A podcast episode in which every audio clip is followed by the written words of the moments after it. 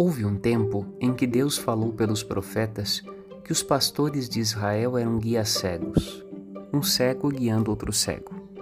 Na verdade, uma ovelha desgarrada tentando guiar um rebanho desgarrado.